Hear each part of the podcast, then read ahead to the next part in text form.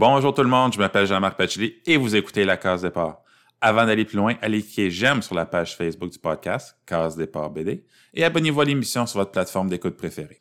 Aujourd'hui, je reçois le romancier et scénariste Jocelyn Boisvert. Il va nous parler entre autres de l'impact que son amitié avec le co-créateur des Nombris, Marc de Lafontaine, a eu sur lui et sur son imagination. On va d'ailleurs aborder le travail de Jocelyn sur le troisième tome des Vacheries des Nombris.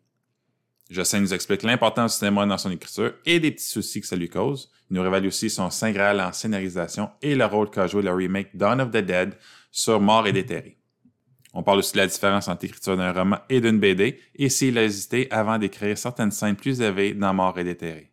On parle de tout ça et de bien plus encore en compagnie de Jocelyn Boisvert et ça commence maintenant. Dans le monde de la BD, on te connaît pour Mort et déterré, mais t'es aussi un auteur qui compte plus de 60 romans à ton actif, ce qui est pas banal. Ça doit être un bon rythme de production par année. Est-ce qu'on a le temps de lire autre chose que ses propres manuscrits quand on, produit comme ça? Ben oui, on a le temps de lire un peu parce que c'est toujours important de lire puis de, s'abreuver de tout ce que les autres euh, romanciers font, les autres créateurs et tout. Mais on n'a pas beaucoup le temps, par exemple.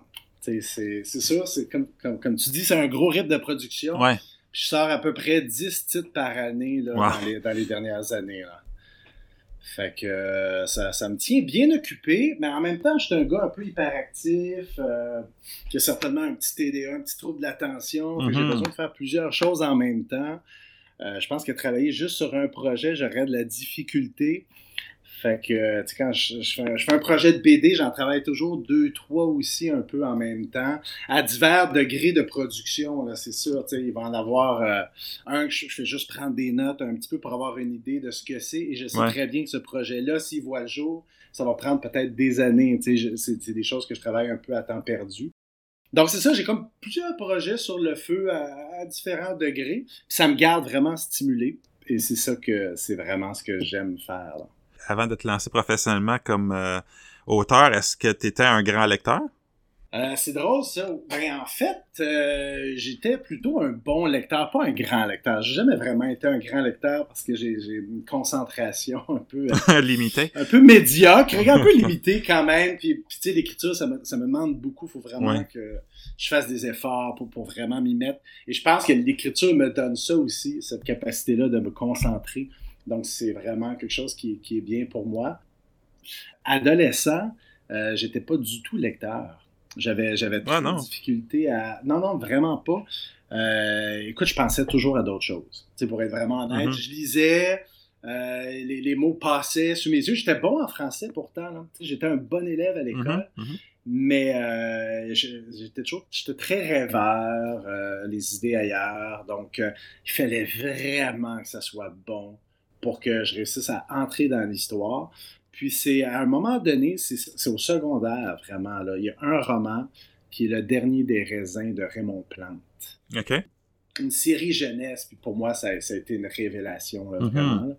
Fait que là, je me suis comme dit, OK, la lecture peut être une expérience aussi euh, stimulante et palpitante que le cinéma. Parce qu'à la base, moi, je suis vraiment un grand fan de cinéma. Là. OK.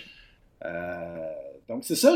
donc, j'étais un lecteur un peu tardif, mais je me suis repris avec le temps. Puis, euh, puis là, j'adore lire. En fait, ce que j'aimerais, c'est avoir le temps de lire. si je pouvais passer une journée complète à juste lire, je serais vraiment heureux. si, tu avais le temps, ce serait quel genre qui t'attire? Tu as, parlé que, c'est une série jeunesse qui t'a allumé au secondaire, mais maintenant, c'est quoi que tu recherches? Ah, c'est c'est vraiment dans tous les genres. Vraiment, tu sais, je, peux lire de la poésie. Euh, c'est sûr que j'aime bien le, fantastique. Mm-hmm. ça, j'adore ça. J'aime les polars. Euh, j'aime l'horreur.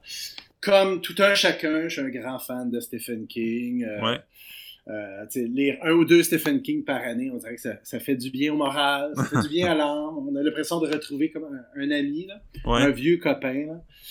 Euh, donc non, je, lis euh, toutes sortes de choses. En ce moment, je suis en train de lire Carlos euh, Ruiz Zafón, Le labyrinthe des esprits, qui avait fait L'ombre du vent, qui est un de mes romans préférés. je suis en train de lire le quatrième volet, qui est carrément autre chose.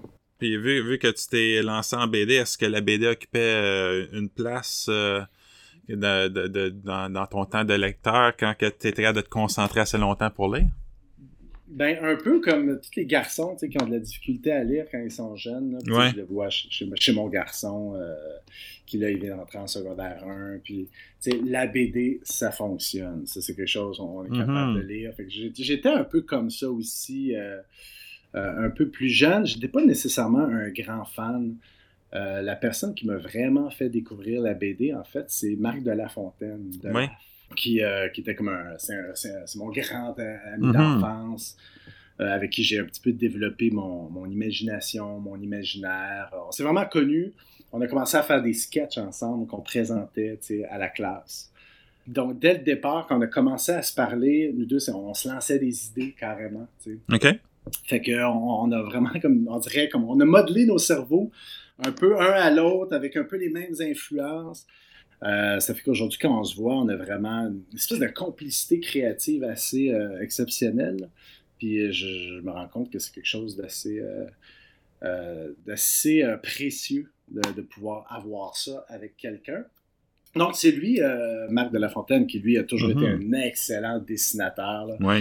C'était un élève de ma classe. lui, il faisait des, il faisait des caricatures au tableau des, enseignants. OK. nous autres, on regardait ça, on était euh, vraiment euh, à terre, euh, la bouche ouverte. On dit, mais comment ça, lui, en, en quatrième année, à quoi, à 9 ans, comment ça, il dessine aussi bien hmm. que ça? voilà. Fait que c'est ça, un peu au secondaire, je dirais même, même assez sur le tard quand même. il m'a introduit à, des BDs comme Trondem. Oui. Euh, même, même Is No Good, des, oui. c'est les premières BD que j'ai vraiment commencé à vraiment aimer. Je pense que c'est la première bande dessinée que je me suis achetée de mon propre argent. OK. Is No Good. Ouais, ouais, quand même. Après ça, j'ai découvert Torgal, euh, que j'ai vraiment adoré. Puis là, je suis mm-hmm. rentré dans Jean Van Damme, tout ce que Van Damme a fait, qui est très américain, très tape à l'œil, mais, mais redoutablement efficace. Puis euh, c'est ça, puis après ça, j'ai commencé à vraiment à découvrir tout ce qui se faisait en BD. Puis de, nos jours, qu'est-ce qui attire ton attention en bande dessinée? Euh, je dirais, mettons, que la série euh, qui me fait vraiment triper ces temps-ci, c'est Undertaker. Oui. Undertaker, il y a quatre tomes, je pense, ou cinq. Je pense qu'il y en a cinq. Je pense que le cinquième est sorti. le nom du scénariste m'échappe. En tout cas, lui, c'est. Je trouve que c'est le fils de Van un petit peu euh, dans sa manière de tisser ses intrigues. Puis euh, je, trouve, que ça marche euh, vraiment, vraiment très bien. sinon, ce que j'aime comme BD, c'est sûr que je suis complètement ébloui par Imbattable. Oui. Imbattable, quand, quand j'ai découvert ça, j'ai dit non, mais c'est, j'ai trouvé ça incroyable. J'ai ce genre d'idée-là. Je pense que j'aurais pu euh, faire une BD similaire à ça. J'ai fait des choses en littérature jeunesse, parce que moi, bon, j'écris, mais j'écris la, littérature jeunesse. Euh, j'ai fait des livres un peu particuliers, euh, comme un livre sans histoire, ne lisez pas ce livre, le livre mm où je jouais beaucoup avec le, format du livre, avec la forme, le fond, tout ça. puis je vois que Imbattable, c'est exactement ce qu'il fait, mais, mais je pense que ce genre d'idée-là, c'est vraiment faut vraiment être dessinateur pour trouver toutes ces petites astuces mhm. visuelles. Puis, euh, euh, fait que ça, m'a vraiment. Je t'attends, j'adore euh, les Campbell, Dad, les nombris. Oui. Les nombris aussi. Pas le choix quand on est amis. Oui, c'est ça. Ben, mais même si je dis sais, si j'étais pas ami euh, avec Marc, euh, puis, puis Marise aussi, Marise Dubuc, ouais. Euh, j'aurais été un grand fan. Je pense que c'était c'est du gag, mais c'est du gag d'une très très grande qualité. Et je mhm. peux vraiment le dire parce que je suis en train en fait de, je suis en train de scénariser le, le, troisième tome des Vacheries. Ah oui, ok. Donc oui, oui, oui, c'est ça. Je suis rendu scénariste. Fait que je fais le, troisième tome des Vacheries avec Delaf et Fabiolé, qui est un dessinateur super talentueux, un gars d'Italie qui a travaillé avec Marc sur les deux euh, premiers tomes des vacheries. Donc, euh, je peux vraiment parler de c'est quoi écrire un gag. J'avais jamais fait ça avant. Tu sais, j'avais plein d'idées, mais, mm-hmm. euh, mais là, c'est vraiment difficile. C'est vraiment. Ouais, comment qu'on écrit un bon gag? Oh mon Dieu, je pensais, moi, je, pensais que ça serait plutôt simple. Je dis, oui, ça va être une partie de plaisir j'imaginais des choses très drôles. Je savais que c'était souvent chaque case doit être quand même assez comique. Mm-hmm. J'avais pas de problème avec ça. Oui, oui, avec les répliques, ça va aller, mais mais il faut vraiment épurer son idée tout le temps. c'est certain qu'en bande dessinée, quand tu es scénariste, tu dessines pas aussi. Tu as toujours un, nombre de cases limité. Tu as, un espace, en fait, à toi que tu dois gérer. Euh, que, souvent, le dessinateur peut ne pas être d'accord avec les propositions que je fais parce qu'il mm-hmm. dit écoute, c'est pas toi qui le dessine, ça paraît. C'est ça. je, peux, comprendre ça. Fait que des fois, je peux avoir tendance à, vouloir être très généreux avec les lecteurs et, euh, remplir pas mal mes pages quand même. en mettre beaucoup. Euh, parce que c'est moi, c'est ce que je peux faire. C'est ma manière, moi, comme scénariste, d'être généreux.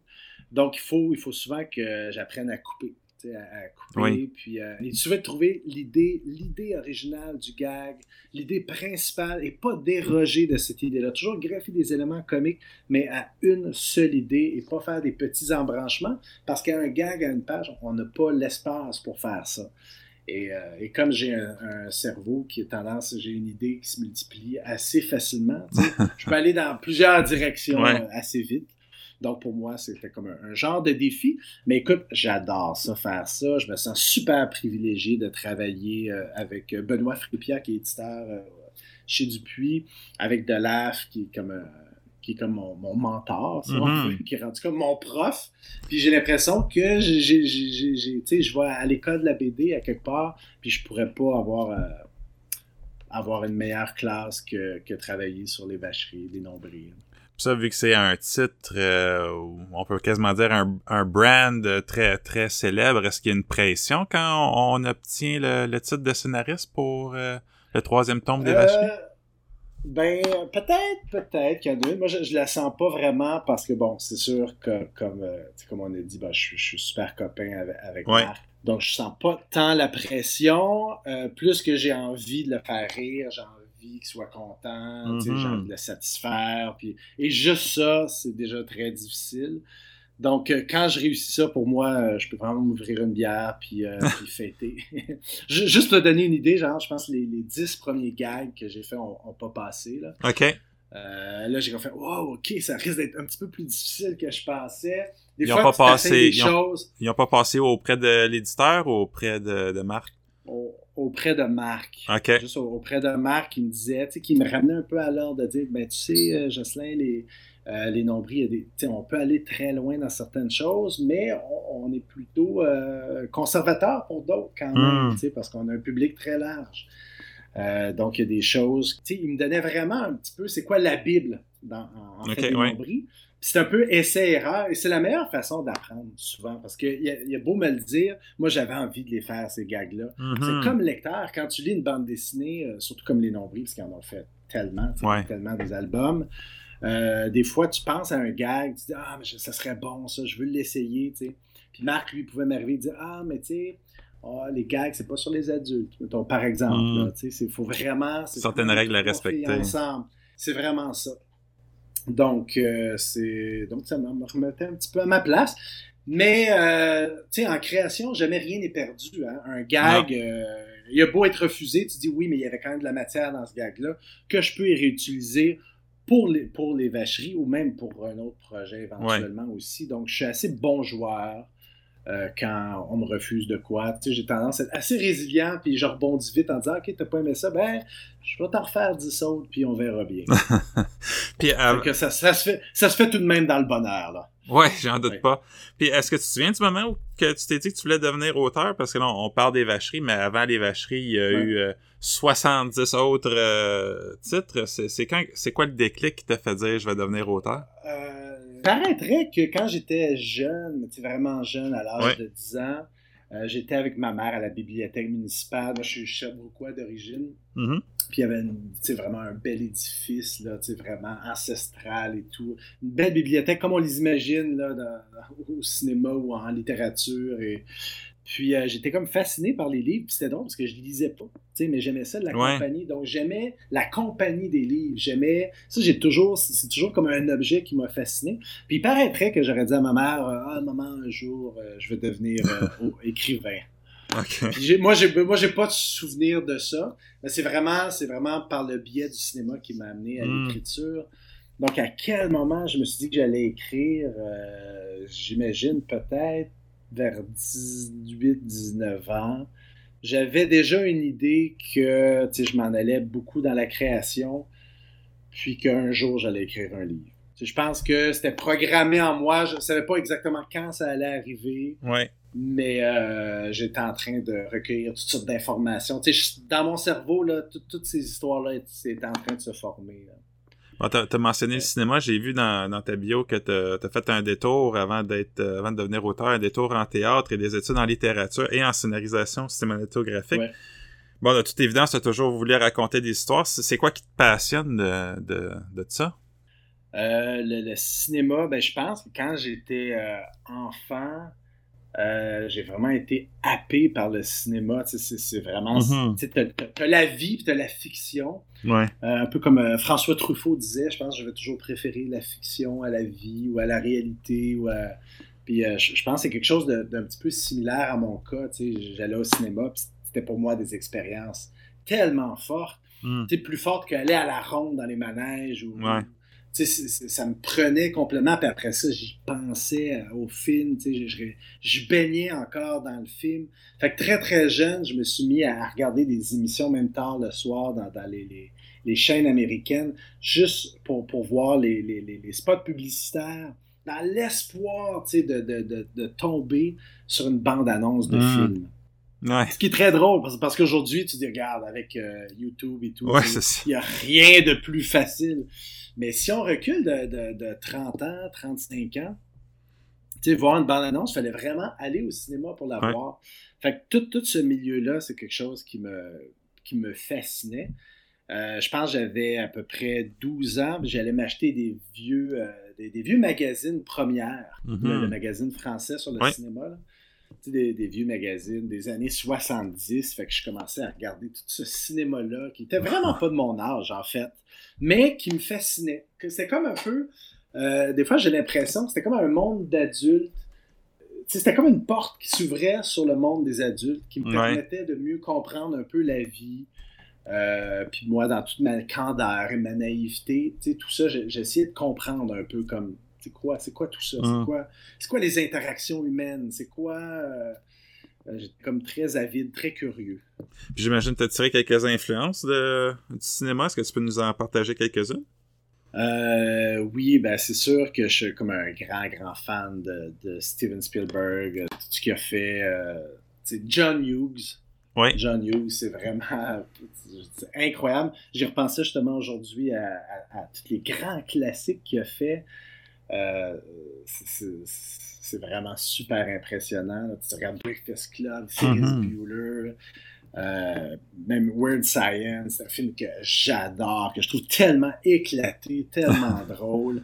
Euh, ça, c'est avec la brassière sur la tête, là? C'est ça, là? Exactement. oui, oui, un peu Frankenstein, qui ouais, leur femme parfaite et tout, là. Uh-huh. tu vois qu'il était complètement libre dans ses idées. C'est quelqu'un qui s'amusait beaucoup, puis il écrivait super vite aussi en même temps. Mm-hmm. Euh, fait que tout son, humour, c'est quelque chose que je pense que Mort et déterré est un peu teinté de ça. C'est mm. ben, d'ailleurs mon dessinateur Pascal Colpron qui, euh, qui m'a fait cette remarque-là. Ah oui? Il m'a dit euh, Oui, je sens qu'il y a du John Hughes un petit peu dans, dans, dans, dans, les interactions entre les personnages, dans mm. les dialogues. Ou... Ça m'a fait vraiment plaisir, mais en même temps, ça ne m'étonne pas du tout. Moi, j'ai comme biberonné du, euh, du, cinéma américain euh, traduit en français, en français de France. et c'est drôle parce que euh, même quand j'écris mes romans, et c'est arrivé dernièrement, je parlais avec mon éditrice, qui est en train de réviser un roman qui va paraître en, 2022, qui dit, tu sais, des fois dans tes répliques, ça fait un peu français, c'est un peu franchouillard, ou, euh, euh, comment ça? Puis quand je me mets en mode fiction, tout à coup, mes personnages vont pas parler nécessairement comme moi je vais parler dans la vie ou comme les entends. Moi, je les entends, c'est ça, comme quand j'étais jeune, comme quand Comme un vieux film des années 80. C'est tellement ça, tu sais. fait que, des fois, ça donne des répliques. Faut, faut vraiment que. Écoute, même pour les nombris, des fois, tu sais, qui, est très connu au Québec, mais encore plus en France et en Belgique, mm-hmm. euh, où ça devrait bien passer. Puis même des fois, Marc me fait la remarque, il me dit peut-être un peu trop, là. On va, on ah va rester dans, dans, le français international, juste parce que ces répliques-là, que de, ma jeunesse, souvent, c'est des, termes qui me faisaient rire, qui, mm. qui m'amusaient. Ça m'a vraiment, j'ai vraiment été imprégné de, cette culture-là. Moi, j'étais un grand fan aussi de Robert Zemeckis, tous les films qu'il a fait. Tu, tu vois que c'est un cinéma qui est vraiment très grand public. Euh, Retour vers le futur pour moi est, le scénario parfait. C'est hmm. vraiment. Et j'ai ma quête comme scénariste de dire j'aimerais ça un jour. Euh, j'aimerais ça écrire pour le cinéma, c'est sûr. Mais là, je suis plus dans la BD. Mais j'aimerais ça faire un, scénario de bande dessinée qui, qui serait aussi parfait, mettons, comme euh, Retour vers le futur. Retour vers le futur. C'est comme mon Saint Graal un peu, là. Ah. J'y arriverai certainement jamais, mais juste essayer d'atteindre ça, c'est super motivant. Puis. Ben, c'est un bel objectif. C'est un bel objectif, oui. Et, pourquoi tu as, choisi d'écrire des, euh, du, du, jeunesse au lieu de n'importe quel autre? Type? Tu as mentionné que tu aimais l'horreur, tu as, plusieurs, tu as des goûts quand même de, de lecteurs très très diversifiés. Pourquoi que, que tu as choisi les, les romans jeunesse? C'est vraiment circonstanciel. C'est, euh, je suis comme un peu tombé dedans par accident. C'est jamais vraiment par accident, mais c'est un peu ça pareil. Parce qu'à un moment donné, dans la vie, on, se demande qu'est-ce qu'on va faire. Je savais que j'allais écrire, mais on a toujours. Moi, je suis rongé par le doute en général. Est-ce que j'allais pouvoir devenir un, écrivain, un auteur comme les auteurs que j'aimais lire, puis que, je trouvais donc bon et tout? Est-ce que j'avais ce talent-là? Mm-hmm. On peut pas avoir la, prétention de dire oui, oui, oui, je vais être capable, je suis très bon. Non, non, quand même pas. Donc, euh, j'avançais un petit peu à tâtons. Puis je me suis mis à écrire à un moment donné. Je me suis vraiment. Euh, j'ai décidé de me lancer et j'ai écrit un roman, en fait, de, je l'ai écrit à la main. Puis euh, ça totalisait 1300 euh, pages. Oh boy, OK. J'ai vraiment écrit 1300 pages. Écoute, j'ai rempli 13 cahiers de, feuilles de C'est un gros truc, là. Ça fait beaucoup de cahiers Canada, là, ouais. Oui, oui, non, non, mais c'est impressionnant. Écoute, j'ai pris six mois pour écrire ça. J'écrivais euh, essentiellement la nuit. Euh, euh, puis, puis, c'était vraiment, tu sais, j'étais jeune adulte, c'était un trip d'ado attardé, clairement. Mhm. ça allait dans toutes les directions, c'était fantaisiste, un peu science-fiction, un peu action, un peu comédie, un peu drame, un peu moins. Euh, Mort et déterré, des fois, peut ressembler à ce que j'avais écrit dans son côté, vraiment un peu singulier quand même, mais avec plus de maturité, plus d'expérience et tout sais, à 1300 pages, je veux dire, j'avais commencé mon, histoire, mais je n'étais pas capable de l'arrêter. Ah. J'écrivais, j'écrivais, puis j'étais pas capable de clore. Puis je me suis dit, ben, je pense que j'aime ça écrire. Et surtout, je pense que je manque pas d'idées. Donc, il fallait tout euh, retranscrire ça sur ordinateur, 1300 pages, faire un roman de dessin de ça, clairement, c'était trop d'ouvrage. J'allais pas faire ça. Donc, je me suis dit, après toute cette aventure-là, je me suis dit, écoute, je vais essayer d'écrire un roman jeunesse. Je vais l'écrire très vite. Je me donne une semaine. Ah oui, ouais. Euh, Ouais, c'est ça. Mais c'était vraiment un défi. Je fonctionne beaucoup en, en défi pour me stimuler, pour me dire, OK, on se lance, puis pour rendre la chose un peu excitante aussi mm-hmm. en même temps.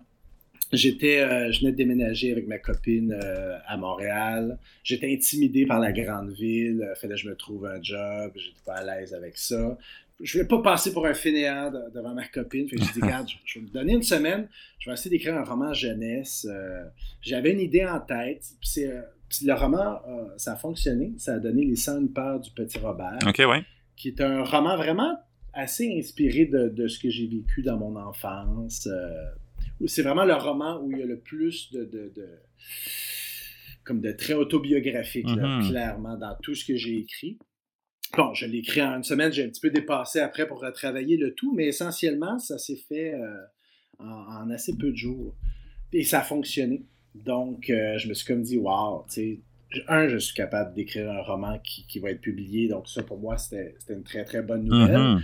Et je l'ai fait vite et j'ai adoré ça. Donc, je vais en écrire plein, plein d'autres. Et j'ai toujours, tu sais, j'ai toujours une boulimie d'écriture quand même. Donc, j'en ai écrit plein d'autres, mais là, j'ai un peu frappé un mur. Ça a été un petit peu plus difficile de me faire publier. Euh, j'avais d'ailleurs écrit la suite de ce roman-là, mais la collection pour laquelle j'avais écrit le premier, elle n'existait plus entre les deux. C'était comme le dernier titre. Donc j'ai été un peu malchanceux.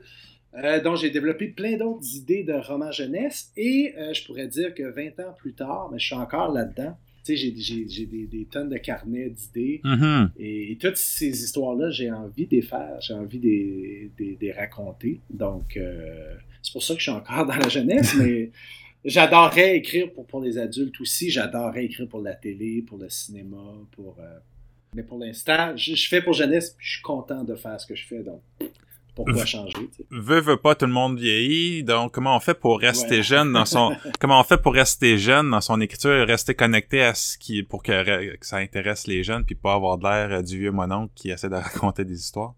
C'est une excellente question et euh, si, tu connais quelqu'un qui a la réponse, j'aimerais bien ça de l'entendre parce que c'est des fois ça me préoccupe un peu. Je, honnêtement, je pense que je suis resté euh, assez jeune euh, mentalement. Je me sens mm-hmm. très adolescent dans ma pensée, puis dans, dans mes intérêts. Puis euh, j'adore faire des animations scolaires aussi. Je vais dans les écoles. Mm. J'en ai fait beaucoup dans les dernières années. Fait que, je parle un petit peu aux jeunes. Je leur raconte mes idées aussi des fois. même, même des fois des idées, je suis même pas certain. si je vais faire le projet. Et même si l'idée est bonne, juste, juste pour pratiquer des fois un peu aussi le les talents de pitcher une idée, tu sais, puis de mhm. dire, hey, est-ce que vous aimez ça? Est-ce que ça vous accroche? Soyez franc. Tu sais, vous n'allez pas me blesser, là, ça va, tu sais, je veux savoir vraiment votre opinion. Euh, et si vous avez des idées, tu sais, on, peut faire un brainstorming, tout le monde ensemble. Juste parce que développer une idée, c'est vraiment quelque chose que j'aime beaucoup. Mais euh, pour être tout à fait franc, c'est ça, ça me préoccupe un peu parce que j'approche la cinquantaine. Mhm. Euh, déjà, j'ai mes enfants qui sont ados je vois qu'il y a un fossé quand même. Je les vois, là, le, gap de génération. Je le sens bien. Euh, donc, euh, oui, ça, me préoccupe quand même. Mais au fin fond de moi, je sais que jeune, pas jeune, c'est pas une affaire de mode. Une bonne histoire, c'est une bonne histoire qui va plaire à toutes les générations. Donc, je suis quand même assez confiant malgré tout. Là. Puis on l'a abordé un petit peu de loin, mais on, va parler de Mort et déterré, qui était à l'origine un roman que, que tu avais écrit. Euh, est-ce que tu peux nous résumer rapidement de, quoi il s'agit? Euh, Mort et déterré, c'est l'histoire de Yann Fauché, un garçon de 13 ans qui, euh, écoute, l'avenir lui appartient. Euh, c'est un gars qui a plein d'amis, ça va bien. puis un jour, ben, c'est le dernier jour d'école. Il y a plein de projets pour l'été et tout. sur le chemin du retour à la maison, il se fait frapper par un camion, puis il meurt. Donc le roman commence comme ça. Mm-hmm. Sauf que il meurt, mais son esprit demeure conscient. En fait, il reste conscient malgré tout, même si son cœur a arrêté de battre. Et puis, euh, donc, c'est ça, il est conscient euh, sur le lieu de l'accident, quand les secours arrivent, il est encore conscient euh, dans son cercueil, enterré ses pieds sous terre. Puis, à force de réfléchir, parce qu'il imagine son avenir, il pense à plein de choses, puis par le pouvoir de sa pensée, il réussit à retrouver le contrôle de ses membres. Fait qu'il il se trouve à devenir un zombie, mais là, il est prisonnier de son cercueil. Mm-hmm. Et dans le roman, la municipalité décide de construire un centre commercial sur le lieu du cimetière. Fait qu'il délocalise les, euh, les tombes. Fait que pendant qu'il enlève son cercueil, lui, il en profite pour soulever le couvercle et il s'évade. Et il, comme il s'est vraiment, il est resté un an dans son cercueil, il s'est vraiment ennuyé de sa famille. Euh, sa grande sœur, son petit frère, ses parents, il veut les revoir, fait qu'il décide de retourner à la maison. Mais là, il se voit aussi dans la réflexion d'une de, d'auto, il voit qu'il est devenu un zombie, comme dans les films qu'il affectionne. Mm-hmm. Il sent que ça va être un peu compliqué. Euh, il vient pour cogner à la porte, il dit Est-ce que je peux vraiment faire ça? Euh, Je pense que ma famille va vraiment va faire un saut un peu quand ils vont me voir. Je sais pas si c'est un cadeau à leur faire, donc ils hésitent un peu, mais comme c'est ennuyé, ils les espionnent puis ils voient que ça va pas super bien dans sa famille. C'est à, peu près ça le roman. Mm-hmm. C'est à peu près ça la bande dessinée aussi, mais on voit que j'ai fait une ouais, il y a eu des changements du roman. Mm-hmm. Beaucoup de changements quand même. Et juste pour, euh, pour te dire, le roman a vu le jour en 2008. Oui. On est en 2021, donc ça fait euh, déjà 13 ans uh-huh. que le roman, le roman est né. Et puis, euh, je n'ai jamais relu le roman, en fait, pour faire l'adaptation en bande dessinée. Moi, je me demandais si, en fait, euh, tu as fait face à du scepticisme à l'idée d'écrire un roman avec un, ado qui meurt? Ben oui, ben j'ai des. c'est drôle parce que j'ai fait une bande-annonce pour ce roman-là. Puis, puis, dans la bande-annonce, c'était moi qui.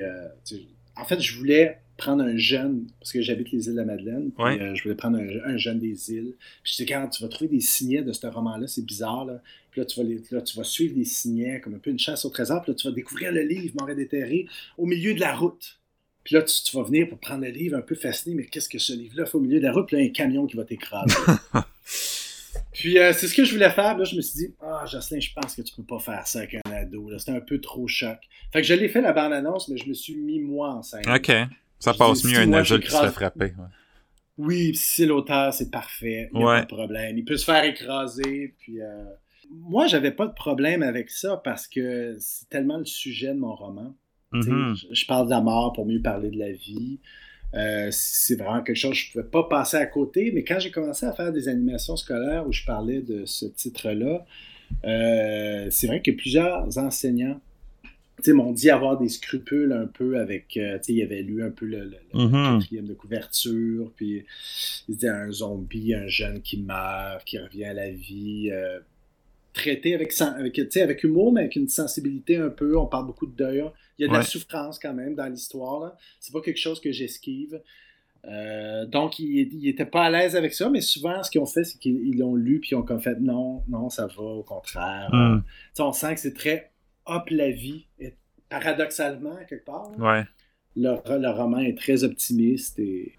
Pas un expert en la matière, mais euh, pour, moi, c'est la première fois que je voyais une histoire de zombie avec un, un mort-vivant qui a une conscience, qui tente pas de manger tout le monde, c'est d'où qu'elle vient cette petite twist-là? Oui, ça, je m'en souviens très bien. Euh, j'étais en train d'écouter euh, le, film de zombies, de... Ça, va me revenir là. Dawn of the Dead, le remake. OK, oui. Qui est un très, très bon film. Euh, vraiment, j'écoutais ça. je me régalais, j'adore ce genre d'histoire-là, de survival, que ce soit mm-hmm. des, bébites mutantes ou des zombies, j'adore ça.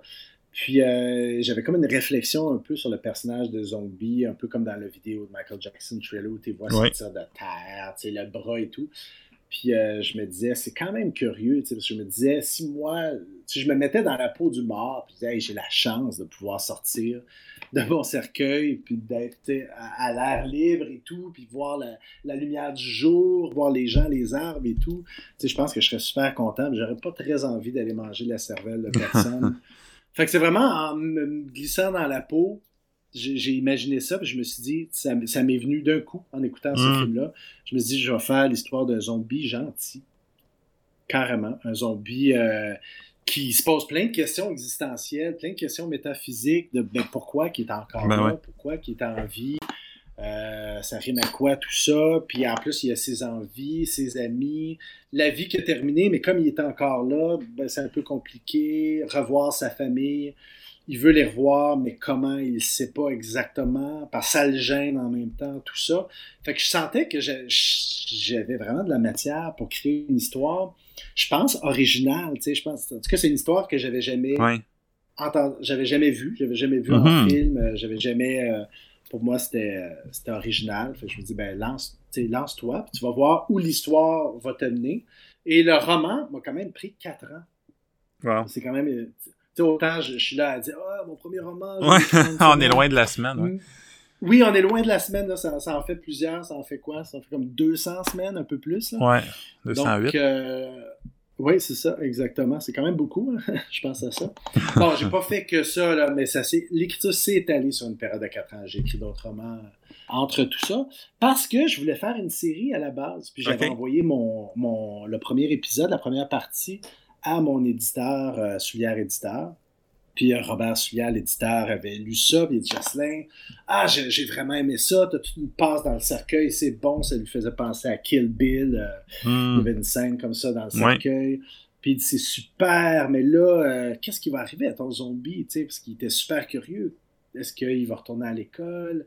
J'ai vraiment besoin de connaître la suite avant de, m'engager à ah. publier hmm. ton. Puis moi, ça m'arrangeait pas. je me suis dit non, non, je veux vraiment faire un roman par année. Puis, puis tu sais, c'est un zombie gentil. Je peux faire plein d'aventures incroyables avec ça. Je manquais pas d'idées. Mais, mais parce qu'il m'a comme obligé à compléter l'histoire, ben, c'est pour ça que ça a pris beaucoup plus de temps. J'ai pris le temps de réfléchir à ce que je voulais. Et je suis vraiment, vraiment fier du roman. Parce qu'à un moment donné, vers la fin, euh, je prends une décision qui est vraiment audacieuse, que je pense que certains lecteurs n'ont pas aimé sur le coup. Parce que c'est dur pour le personnage, c'est vraiment dur. Je me souviens, ma, ma blonde, à l'époque, ben, qui est la mère de mes enfants aussi, elle m'avait dit Écoute, c'est bon, Justin, je comprends que tu as eu cette idée-là, mais je pense que tes lecteurs vont te détester. D'avoir fait ça, tu es vraiment dur avec les personnages. Mais je me disais Oui, mais mon personnage est mort. C'est ça que. C'est finalement, il se demande Je suis vivant Est-ce que je suis mort Est-ce que je suis vivant Je suis mort. Voilà, je viens de trancher, il est mort. Et c'est quelque chose de super triste, mais ça, ça a donné un nouveau souffle au roman pour la dernière partie, la quatrième partie du roman. Euh, où là, tu as vraiment le, le, temps, autant les, les, trois premières parties, ça se passe sur trois jours, trois, quatre jours maximum. Mm-hmm. La dernière partie, ça se déroule sur un an, un an et demi. Donc, j'ai réussi à rapper mon histoire d'une manière qui m'a vraiment, vraiment satisfait. Et là, avec la BD, là, je peux vraiment faire ma série que je voulais faire à la base. Oui. Donc, c'est un peu pour ça aussi que j'ai pas relu le roman parce que je me suis dit, toute la fin, la, la, fin que j'avais faite pour mon histoire, c'est pas la fin que je veux faire pour la bande dessinée. Hmm. Donc, à cause de ça, je peux m'autoriser toutes sortes de changements. De toute façon, raconter une histoire euh, euh, en phrase ou raconter une histoire en case, c'est vraiment différent. C'est pas, pas du tout la, même chose. Euh, je savais que c'était publié chez Dupuis. C'est le, format classique franco-belge de 46 pages. Je me disais, qu'est-ce que je peux raconter en 46 pages? Euh, je voulais pas une BD trop aérée parce que j'aime ça qu'il se passe quelque chose quand même. Donc, je voulais une première partie, mais qui, qui ouvrait une grande porte sur la suite, mais qui, quand même, qui, euh, mm-hmm. qui, se concluait aussi, qui concluait un segment qui me faisait bien. Euh, donc, il a, vraiment fallu que je repense toute mon histoire pour ça, pour l'adapter en BD. Puis je me suis dit, ben, pourquoi relire le roman? Est-ce que je veux vraiment être influencé par les idées que j'ai eues, tu sais, 15 ans plus tôt? Ou je n'aime pas mieux, dans le fond, prendre les idées que j'ai en ce moment, les choses qui m'inspirent en ce moment, les choses que je vis aussi? Parce que quand j'ai commencé à écrire le roman, en fait, euh, j'étais pas un père encore. Hmm. Et j'ai eu le temps d'avoir deux enfants dans l'écriture du roman. Donc, euh, je suis vraiment passé de ado attardé à père de famille euh, consciencieux qui se disait écoute, perdre un enfant, je suis pas sûr que je m'en remettrais. Donc, c'est pour ça que le roman, tout à coup, il y a comme bouffé d'émotion, je pense qu'il y a eu, ouais, c'est ça, à l'histoire qui n'était pas prévue. Donc, euh, voilà. Puis bon, les zombies, euh, ils sont très populaires, ils ont la cote en ce moment. Ça n'a pas toujours été le cas en BD. Par exemple, il y a Robert Kirkman qui a créé The Walking Dead. Lui, quand il a proposé la série initialement, il, s'était fait dire que ça marche pas les, les, les comics de, de, zombies, donc il avait fait à croire qu'il y avait une, il a fait à croire qu'il y avait une histoire d'extraterrestre attachée à ça juste pour avoir le feu vert. Donc toi, est-ce que ah, quand... ouais, puis à un moment donné, il se fait taper, ils ont dit quand est-ce qu'il arrive tes extraterrestres? Puis euh... ah ouais. donc le toi, hein? toi, quand t'as as lancé cette idée-là, je, sais qu'il y avait ça, le roman existait, donc tu peux montrer qu'il y avait un peu euh, qu'il y avait quelque chose qui existait par rapport à ça. Mais quand tu as voulu le faire en bande dessinée, est-ce que ça a été bien accueilli? Euh, oui, tout à fait. Ça a été bien accueilli. Euh, ça, je pense pas que j'essaie de me souvenir, là, euh, c'était avec Benoît Fricpia, je pense pas qu'il m'a jamais dit Ah, c'est ah, encore une BD sur des zombies, mm-hmm. histoire de zombies, on en a assez vu. Euh, parce que, tu sais, oui, c'est un zombie, mais, mais tellement, il est tellement éloigné, dans le fond, de tout ce qu'on connaît que, que je trouve que ça en fait une histoire à part. C'est vraiment le, parcours initiatique, on peut dire, de d'un personnage ou euh, donc, je pense qu'il a trouvé, ben, il, a, surtout trouvé la, variante zombie gentil. Lui est gentil et c'est plutôt les gens alentour de lui, dans le fond, qui sont un peu moins. lui, il ne veut pas faire de mal à personne, mais au contraire, il se fait pourchasser par les, les, différents personnages qu'il va croiser sur sa route. Euh, ça, c'est une idée qui l'a vraiment interpellé. Puis c'est comme dire, OK, ouais, ça, ça t'as piqué mon attention. Parce que ça faisait longtemps que je voulais faire de la bande dessinée. Mm-hmm. J'en parlais à Marc et je dis oui, j'aimerais ça. J'ai pas vraiment le temps parce que je suis pris dans mes romans jeunesse et tout, mais euh, j'aimerais vraiment ça. Puis c'est Marc un jour qui m'a appelé. Il dit écoute, euh, j'ai une conversation avec Benoît, puis je pense qu'il aimerait ça publier d'autres euh, Québécois. C'est un autre tandem de Québécois. Puis moi, j'avais travaillé un peu avec Pascal. Il avait fait la couverture de deux de mes romans jeunesse. Et Pascal aidait aussi comme dessinateur sur les décors des nombrils. Donc, euh, Marc m'a parlé, de, ah, il est super talentueux, mais ça, on me ferait une super bonne équipe ensemble. Puis, euh, fait que là, il m'a dit, écoute, euh, je pense que, tu je dis, tu peux toujours soumettre un projet quand tu veux, mais je pense que le timing est bon. Fait que, il dit, je vais demander à Benoît, il dit, tu quand on donne un projet, c'est bon, c'est bon de savoir comment on fait, tu comment on approche un, éditeur de BD, tu quand, en plus, quand tu n'es même pas dessinateur, tu c'est pas évident, là. Mm-hmm. Puis lui, il a dit, non, non, complique-toi pas la vie fais un pitch de deux pages maximum. Tu n'as pas besoin d'en faire plus. Mais un super pitch, deux pages. Si je suis intéressé, là, je vais demander de monter un dossier. C'est vraiment ça. Fait que là, j'ai comme fait, OK, ça me tente, je vais essayer ça. Fait que j'ai sorti trois bonnes idées que j'avais. J'en ai parlé avec Marc. Je lui ai dit, qu'est-ce que tu penses qui pourrait marcher le plus? Euh, c'est sûr qu'il y avait Mort et déterré. Ouais.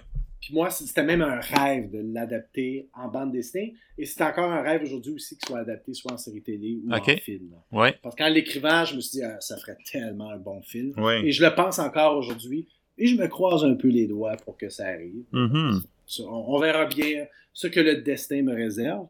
Fait que là, avec Marc, on a parlé un peu des trois idées, puis il m'a dit écoute, clairement, Moret déterré, c'est celle qui est la plus développée. C'est ça, j'avais travaillé quatre ans dessus. Ben fait que j'ai décidé de faire mon pitch. On a capté son intérêt, puis après ça, on a monté un dossier. J'en ai parlé à Pascal après. Écoute, euh, est-ce que ça t'intéresse? Puis là, on a vraiment pris notre temps pour monter un, dossier. On était fiers. Puis, tu sais, moi, j'ai tout euh, fait un synopsis détaillé du premier tome avec toutes les possibilités que je pouvais faire sur le hmm. tome suivant. Puis, euh, puis euh, ça, a bien fonctionné. Je pense qu'il aimait bien l'idée du zombie, mais d'un autre genre de zombie. Puis on, en a parlé un petit peu tantôt avec les vacheries, mais là, c'était ta première expérience. Toi, tu étais romancier, tu t'en venais faire une bande dessinée, donc on sait que il faut euh, économiser les mots quand on les met dans des phylactères. Est-ce que ça a été un exercice difficile euh, comme première expérience? Vraiment pas. Non? Vraiment pas. Au contraire, c'était un exercice assez assez jubilatoire. J'ai vraiment aimé ça, faire ça. Quand j'écris, c'est quelque chose que j'adore faire, les dialogues.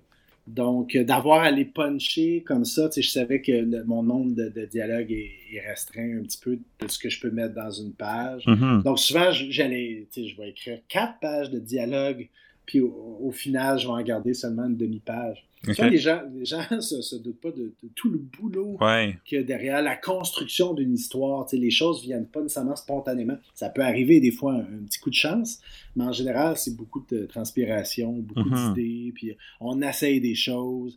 Des fois, c'est des bonnes scènes, mais on n'a pas le choix de couper parce que si on veut arriver à 46 pages, c'est vraiment un casse-tête. C'est un casse-tête de mettre son histoire en 46 pages et après ça, dans chaque page, encore une fois, c'est un casse-tête de combien de cases je mets. Et j'adore faire ça. Hmm. J'aime vraiment ça. Euh, et en plus, je dessine pas du tout. Je suis vraiment pas bon en dessin. Donc, euh, dessinateur talentueux comme Pascal Colpron qui se trouve à matérialiser, dans le fond, la vue de l'esprit que j'ai.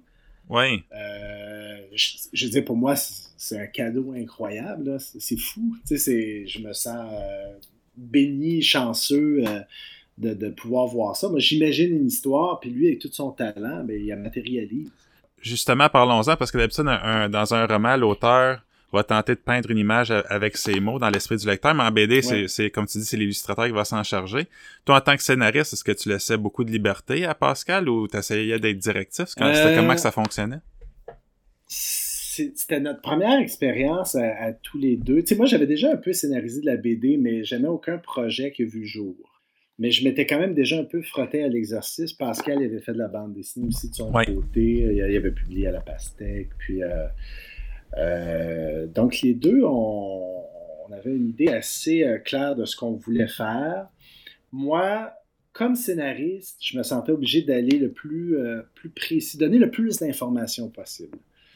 Fait que c'est ça que j'ai fait. Fait que chaque case, tous les détails que j'imaginais, je le mettais. Euh, tu sais, j'allais la valeur de plan, la grosseur de la case, hmm. le nombre de cases. Donc, je laissais pas beaucoup. J'avoue que je laissais pas beaucoup de, euh, de brides, là, de, de, de, jeux pour qu'ils puissent. Mais en même temps, euh, c'est ça, je l'obligeais pas à rien faire de tout ça. C'est un scénario, c'est mm-hmm. toujours une proposition. Le dessinateur a toujours le, dernier mot à quelque part, le dernier trait. Puis, euh, donc, si lui, voit que ça fonctionne pas, s'il voit qu'il est capable de jumeler deux cases en une, ou d'en ajouter une parce qu'il sent qu'il manque quelque chose, lui, après ça, ben, il me fait une, contre-proposition euh, que moi, je regarde, que j'évalue, puis que je... c'est toujours pour le mieux du projet. Mm-hmm. Est-ce que, est que ça bonifie l'histoire? Si oui, tant mieux, on est content. Euh, fait que c'est un peu ça, mais j'ai tendance à en mettre beaucoup quand même. Puis là, sais, c'est sûr que ça fait trois albums qu'on fait ensemble, parce que le troisième est pratiquement terminé. Ouais. Tous les dessins sont faits et, on est rendu à l'état de la coloration. Euh, on se connaît plus un peu. lui, je pense qu'il connaît mes forces, je connais ses forces. Euh, euh, je pense que je serais, plus en mesure peut-être de mettre moins de détails. Je, serais plus à l'aise de faire ça. Mm-hmm. Je le sais maintenant que, ça a toujours été le cas, mais là maintenant, je, le sais vraiment, qui aime les personnages, et ça paraît dans chacun de ses traits, qui aime beaucoup l'histoire. Et, c'est fascinant parce qu'il ajoute toujours des petits détails, des petits trucs euh, qui n'étaient pas dans la description.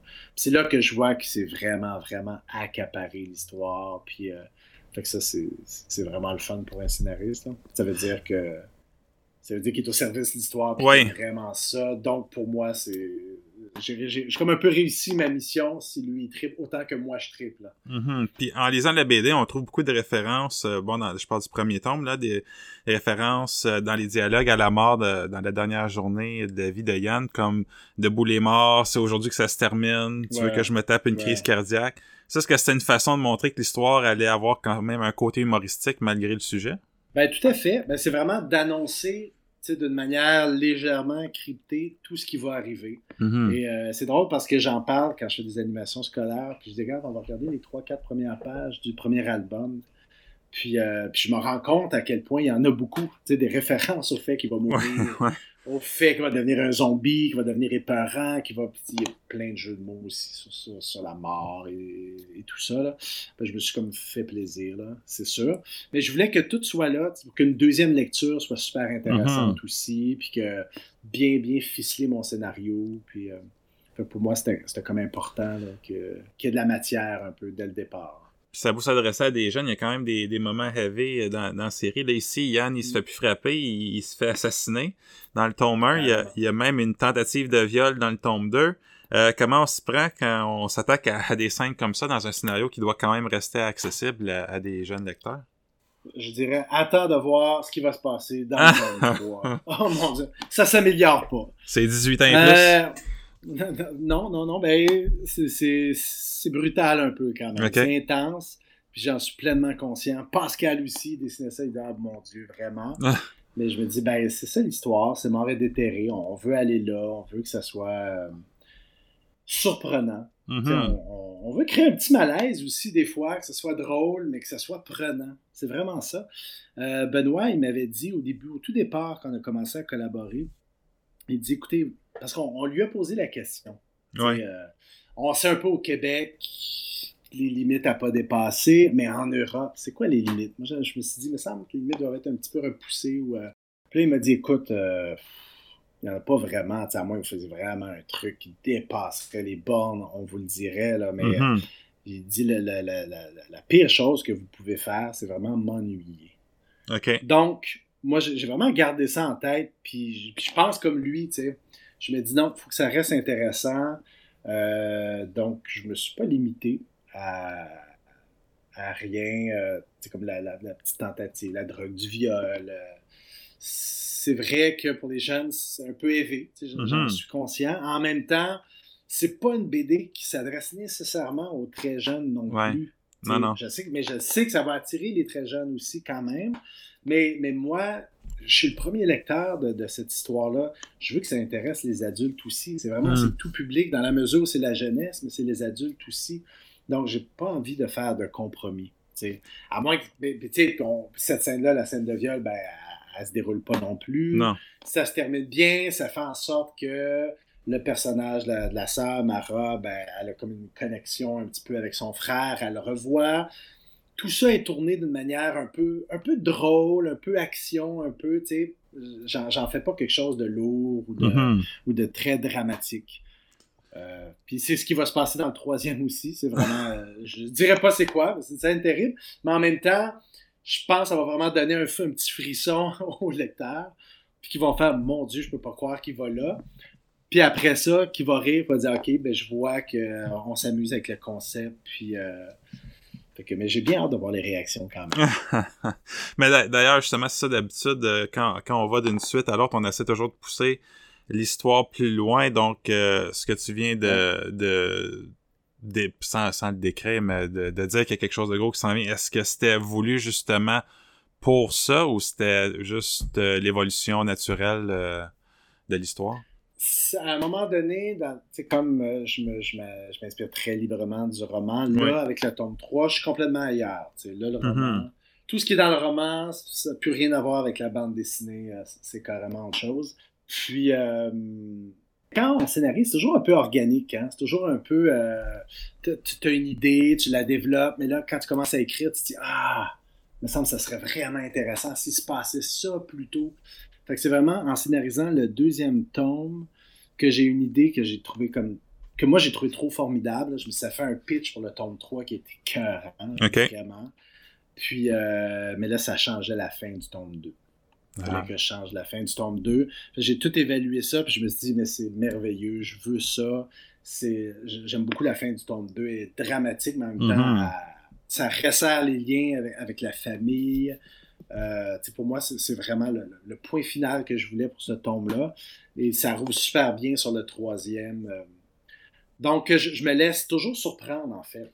si j'ai une idée, que je trouve meilleur, puis que, puis que ça défait tout ce que j'ai construit, ben je vais quand même l'essayer. Je vais l'essayer rapidement, puis si ça mène quelque part, je me dis, ouais, non, c'est vraiment intéressant. Ben, c'est pour ça que je fais ce métier-là, à quelque part. C'est pour me surprendre moi-même. Si je me surprends moi, de bonnes chances que je surprenne les lecteurs aussi. Mm-hmm. Euh, donc, c'est sûr que je vais me faire ce plaisir-là. Puis tu viens de parler euh, de changer la fin du 2, mais est-ce que tu as un, fil d'arrivée? Est-ce que tu as une fin prévue pour la série ou est-ce que c'est quelque chose qui pourrait perdurer indéfiniment? Euh, il, faudrait, il faudrait absolument pas que les éditeurs entendent ça, mais non. Ah. comment ça se termine. non, mais j'ai des idées, tu sais, j'ai des. Euh, ça va dépendre. En fait, là, on est un petit, comme un petit suspense en ce moment, parce qu'on attend de voir est-ce qu'il va y avoir un tome 4, un 5 ou un 6. OK. Euh, la pandémie est, venue mettre un, petit bordel dans tout ça, là. Mm-hmm. ça par rapport à l'industrie du livre et tout. Il y en a qui ont bien tiré la épingle du jeu. Euh, c'est sûr qu'il y avait, quand le premier tome est sorti, il y avait une espèce de, buzz, euh, euh, d'engouement pour, pour, la série. On l'a mm-hmm. bien senti, c'était très prometteur. après ça, la pandémie est arrivée. c'est sûr, là, ça parle de mort, ça parle de zombies. Peut-être pas le meilleur sujet à, traiter pendant ces années-ci, là, ces temps-ci. C'est peut-être pas le meilleur sujet. Euh, fait que je sais pas si est-ce que ça va faire du tort à l'avenir de la série? Je ne sais pas. Ça se peut. on a déjà vu ça ailleurs pour des films et tout. Mm-hmm. Euh, faut être bon joueur, c'est la vie, c'est comme ça.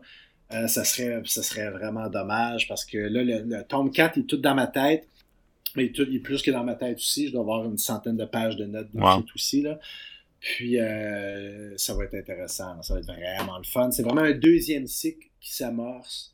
Puis euh, juste le début du tome 4, là, c'est, qui, va faire un petit, peu référence au, au tome 1. Euh, je, pense que c'est ça. Je pense que moi, je trille, je salais juste à l'idée de le scénariser. je pense que le lecteur va y trouver son compte aussi. Mais là, reste à voir est-ce que la série marche assez bien pour que Dupuis veuille embarquer encore pour un, trois autres albums? On fera, on, fera faire une pétition. Oui, ben, ce serait très cool. Ouais, ce serait le fun. Tu sais, moi, c'est une histoire comme le roman. Ça fait 13 ans qu'il est sorti. J'ai pris 4 ans pour l'écrire. On parle de 17 ans quand même. Ça fait 17 ans que cette histoire-là m'habite. Donc, euh, de, terminer là, je, trouverais ça triste. Je serais quand même content. Tu sais, je me dirais, mm-hmm. j'ai fait trois albums chez Dupuis, c'est formidable. Euh, ça m'a fait connaître comme scénariste de bande dessinée. Donc, merci la vie je suis très content, je suis fier des albums qu'on a produits, c'est super. Mais en même temps, c'est sûr que j'aurais un petit pincement au cœur. Je me dis, non, mais c'est pas, c'est, pas ça la fin. Là, je pense qu'on est en train de faire une grande histoire d'amour avec Mort et Déterré. Une histoire d'amour assez gothique, assez morbide, mais réjouissante aussi en même temps. je pense que ça va être un peu du jamais vu, j'ai l'impression. Mm-hmm. Mais pour ça, j'attends le feu vert. Ben, on va te le souhaiter, mais en attendant, l'entrevue tire à sa fin, mais je pose tout le temps les, deux mêmes questions aux invités. Selon toi, c'est quoi les œuvres que tu as lues que nos auditeurs devraient absolument découvrir? Les œuvres euh, que les auditeurs devraient... J'ai lu une bande dessinée l'an dernier qui est un chef-d'œuvre absolu. Et là, je me concentre très fort pour trouver le titre. C'était avec le dessinateur... Oh, je suis vraiment terrible. J'aurais aimé ça, pouvoir prendre des notes un peu. Ah. Je me. Ah! Je pense que je le trouverais. Bon, mais d'abord, je vais dire. Euh, je pense que L'ombre du vent. Moi, L'ombre du vent, c'est euh, un de mes romans préférés. Il euh, faut, avoir lu L'ombre du vent. Il n'y a rien de plus romanesque que ça. Et je vais dire un autre roman aussi sont même mes deux romans préférés, je pense. Un, un Paul Auster, Paul Auster, un auteur que j'adore. Monsieur Vertigo. J'ai l'impression dans Monsieur Vertigo, Paul Auster est vraiment. Euh, c'est là que sa plume est la plus romanesque. Mm. Euh, puis j'ai envie de dire aussi le, dernier album de Jean-Paul le, le, Petit, le petit astronaute, oui. Qui est vraiment, c'est tellement réjouissant comme BD. C'est émouvant, c'est touchant au bout. Euh, c'est parfait, là, vraiment, c'est poétique. Euh, je, je, je, lève mon chapeau, là, ça m'a vraiment jeté à terre comme album. Là, puis euh, je me disais tellement plein d'humanité. Bravo, là, vraiment.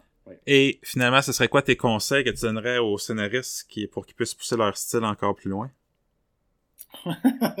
tu dis ça à un scénariste débutant quand même. Ben, avec autant de romans, il y a quand même euh, une structure narrative de développer, là. C'est vrai, oui, c'est vrai, c'est vrai, quand même, quand même. Euh, moi, je dirais de pas de pas avoir peur de d'y aller franchement dans les histoires qu'on a envie de raconter. Mm-hmm. Souvent, on, pense un peu au public, puis on va dire Ah non, peut-être que mon public n'aimera pas si je fais ça, ou, euh, mais de dire non, non, c'est quoi l'œuvre que tu as réellement envie de faire? Puis euh, quand j'ai commencé à écrire Montréal déterré, je fais une petite parenthèse, j'ai commencé à écrire Montréal déterré, je me suis dit, écoute, j'écris l'histoire d'un zombie gentil. J'ai aucune idée si ça va fonctionner pour vrai, mais moi j'ai besoin de l'écrire, cette histoire-là. Moi, elle me fait vraiment triper. Puis regarde aujourd'hui, on est là, on est en train de s'en parler à cause de ça. Finalement, ça a fonctionné. Donc, je me dis, allez-y franchement, là, n'ayez pas peur d'étonner, d'aller loin, puis de, vous surprendre, puis d'avoir du fun, puis de puis d'écrire aussi, toujours écrire, de ne pas, pas craindre la page blanche, pas, pas, attendre le moment parfait non plus. Le moment parfait arrive jamais. Tout ça, c'est beaucoup de travail, beaucoup de boulot, puis euh, de faire ça dans la joie. C'est déjà tout pour aujourd'hui. J'aimerais remercier Justin d'être venu nous parler. Si vous voulez en savoir plus sur lui, vous trouverez tous les liens nécessaires dans la description de l'épisode. Merci à vous d'avoir été là. Ciao!